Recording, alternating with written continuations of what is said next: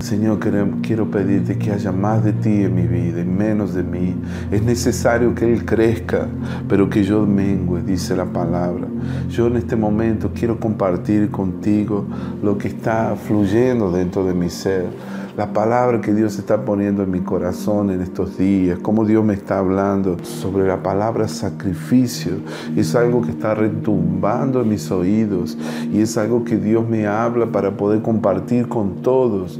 Dios puso esta palabra en mi corazón, por eso yo quiero que lo recibas, mi hermano, con humildad, que escuche la voz del Espíritu Santo.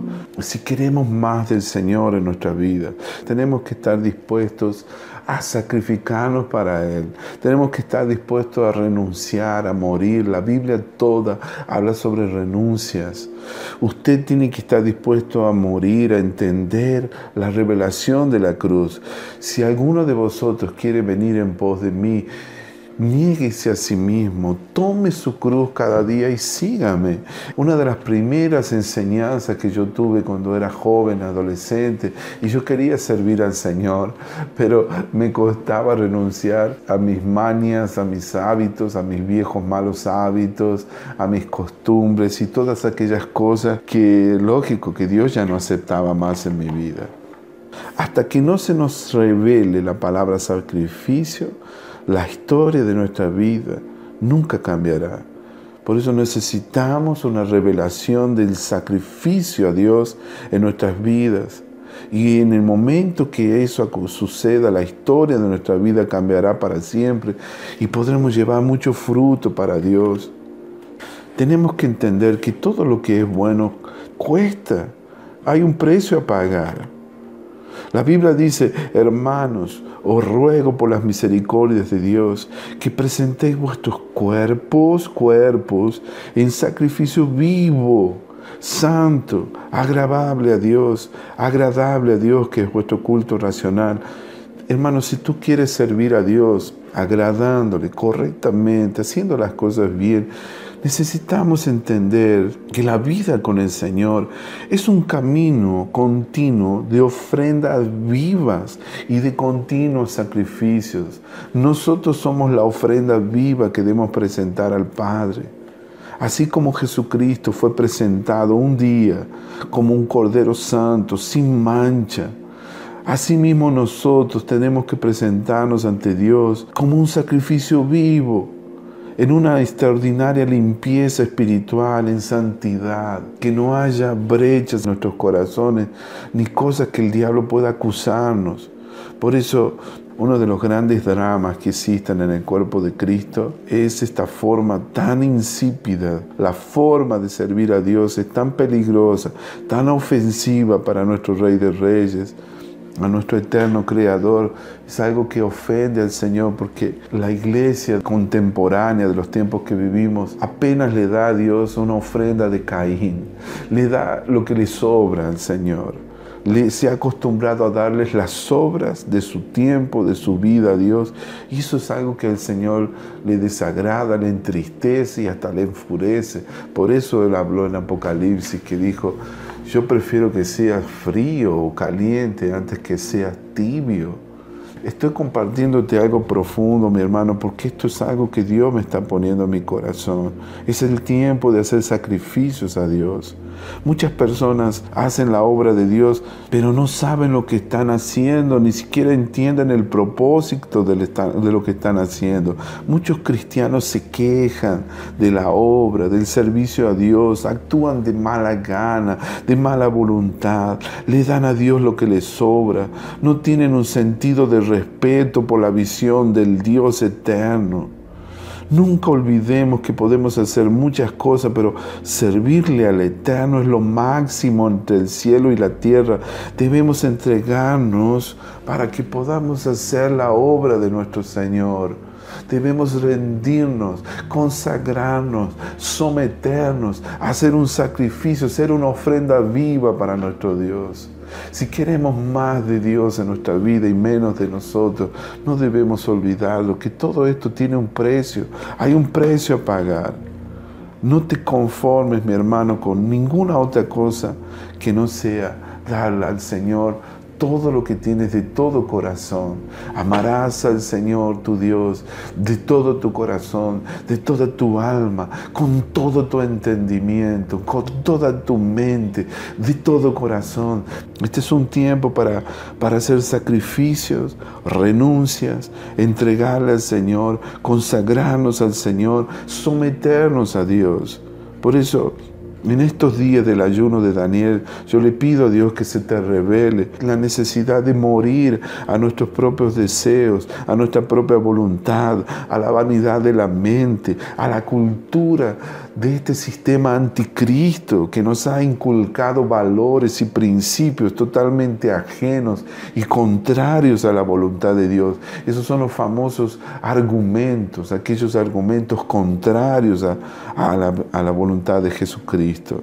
Debemos morir a los deseos de este mundo, a los afanes de la vida. Tenemos que morir a los pensamientos de tropiezos, de usos, de costumbres, de ideas religiosas que contradicen el plan de Dios para nuestra vida, mis amados. Este es un momento de renuncias y de hacer cambios importantes en nuestra vida.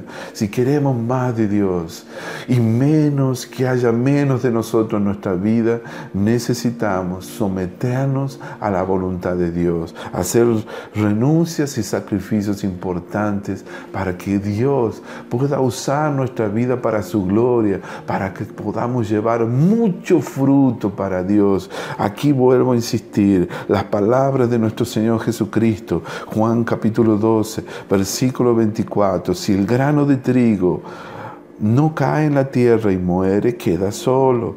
Pero si muere, lleva mucho fruto. Ah, mis hermanos, me recordé de repente la historia de un gran hombre de Dios que tenía un ministerio extraordinario, Dwight L. Moody, en el siglo XIX. Y él llevó el conocimiento del Señor a todos los Estados Unidos, un hombre que brillaba para Dios, un hombre que tenía tanto fuego por Dios.